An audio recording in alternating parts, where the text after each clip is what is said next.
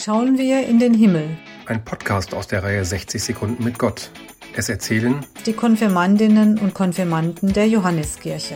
Heute mit Jonas Körner. Himmel bedeutet für mich ein schöner, ruhiger Platz, an dem nicht nur Freunde und Familie ist, sondern auch Gott.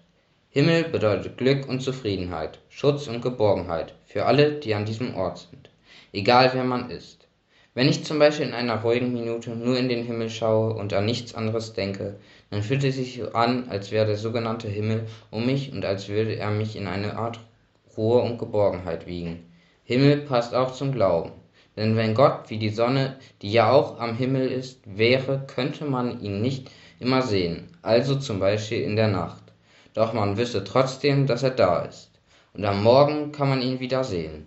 Der Morgen ist also wie die Momente, an denen sich Gott zeigt und einem hilft. Im Podcast hörten Sie heute Jonas Körner